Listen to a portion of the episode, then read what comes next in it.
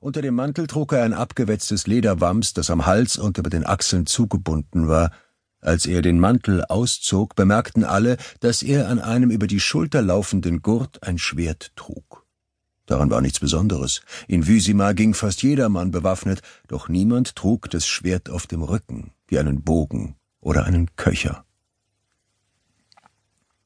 Der Unbekannte setzte sich nicht an den Tisch zu den wenigen Gästen, er blieb am Schanktisch stehen und betrachtete den Wirt durchdringend.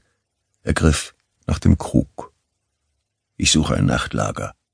Nichts frei, knurrte der Wirt, den Blick auf die Stiefel des Gastes gerichtet, die staubig und schmutzig waren. Versucht's im alten Narakord. Mir wäre es hier lieber. Nichts frei. Der Wirt hatte endlich den Akzent des Fremden erkannt. Es war ein Rivier. Ich bezahle, sagte der Unbekannte leise, als sei er unsicher. Und da begann die ganze hässliche Sache.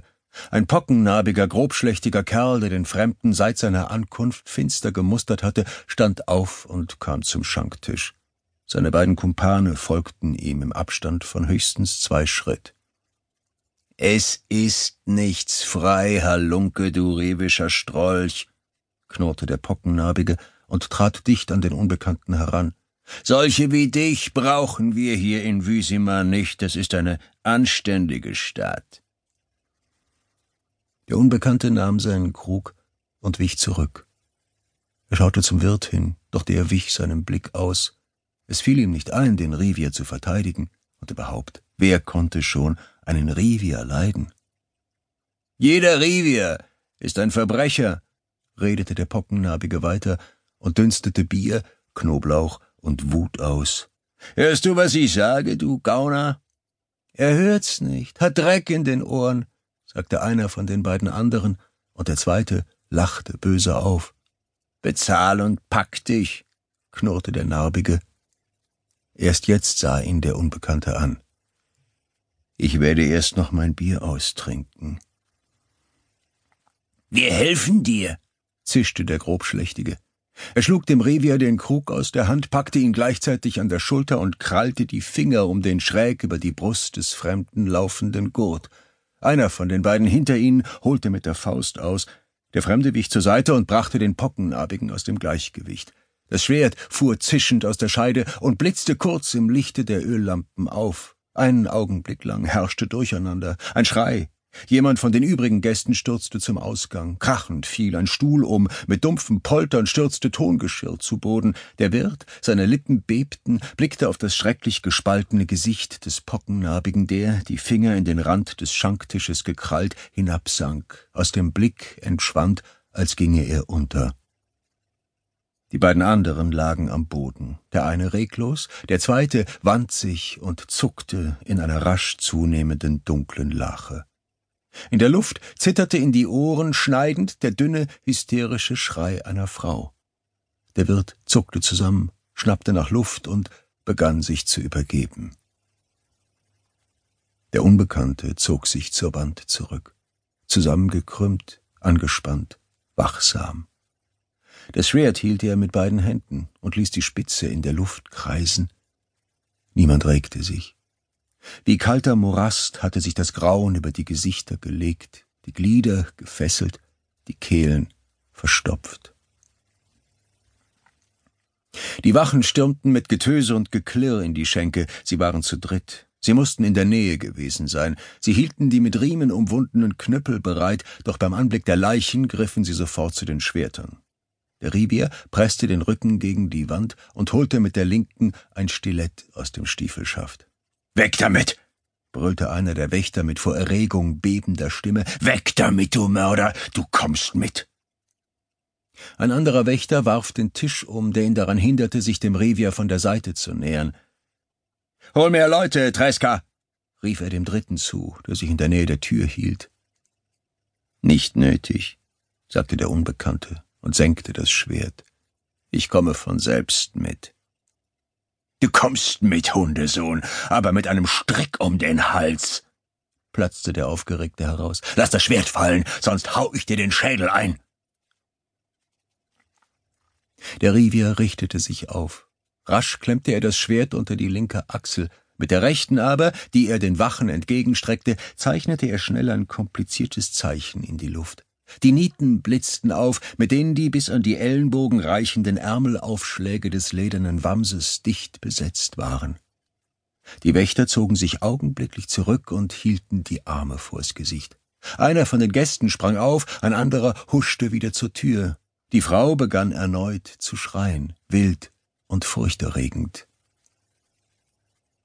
Ich komme von selbst mit, wiederholte der Unbekannte mit tönender metallischer Stimme, aber ihr geht voran, ihr führt mich zum Stadtvogt, ich kenne den Weg nicht. Ja, Herr, murmelte ein Wächter mit gesenktem Kopf. Er eilte zur Tür und blickte sich unsicher um. Die beiden anderen folgten ihm hastig. Der Unbekannte ging ihnen nach und steckte dabei das Schwert in die Scheide, das Stilett in den Stiefelschaft. Als sie an den Tischen vorbeikamen, verbargen die Gäste die Gesichter hinter den Tonkrügen. Welerat, der Stadtvogt von Wisima, kratzte sich am Kinn und überlegte.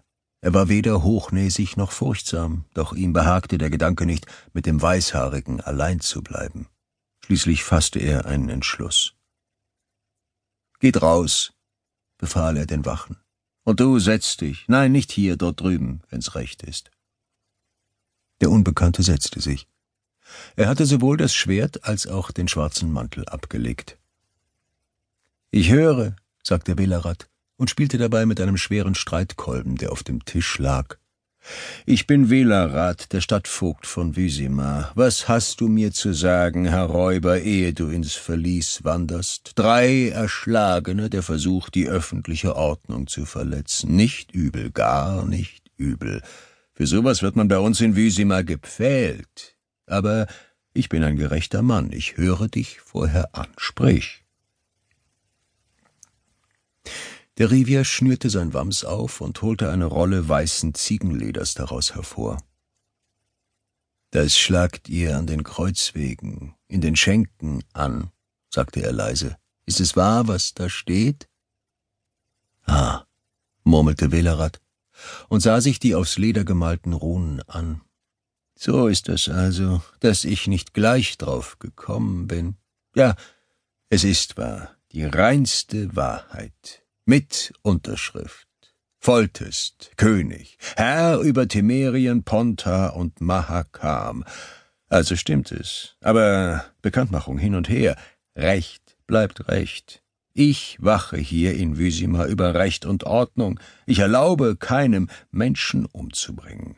Hast du kapiert? Der Rivier senkte den Kopf, zum Zeichen, dass er verstanden hatte. Belarat schnaufte wütend. Ein Hexerzeichen hast du? Abermals griff der Unbekannte in sein Wams und zog ein rundes Medaillon an einer silbernen Kette hervor. Auf dem Medaillon war ein Wolfskopf mit gebleckten Fangzähnen dargestellt. Hast du vielleicht einen Namen? Es kann irgendeiner sein. Ich frage nicht aus Neugier, sondern nur, um das Gespräch zu erleichtern. Ich heiße Gerald. Meinetwegen Gerald. Aus Rivien, wie ich aus der Aussprache schließe? Aus Rivien. So. Weißt du was, Gerald? Von dem, Belarat schlug mit der Hand auf die offenliegende Bekanntmachung. Von dem, lass die Finger. Das ist eine ernste Sache. Das, Bruderherz, ist was anderes, als ein paar Galgenstricke zu erledigen. Ich weiß. Es ist mein Beruf Stadtvogt. Da steht geschrieben dreitausend Orons Belohnung. Dreitausend.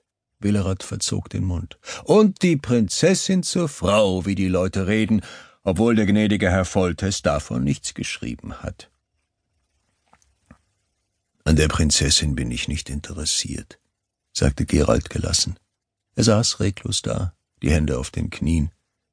Da steht dreitausend.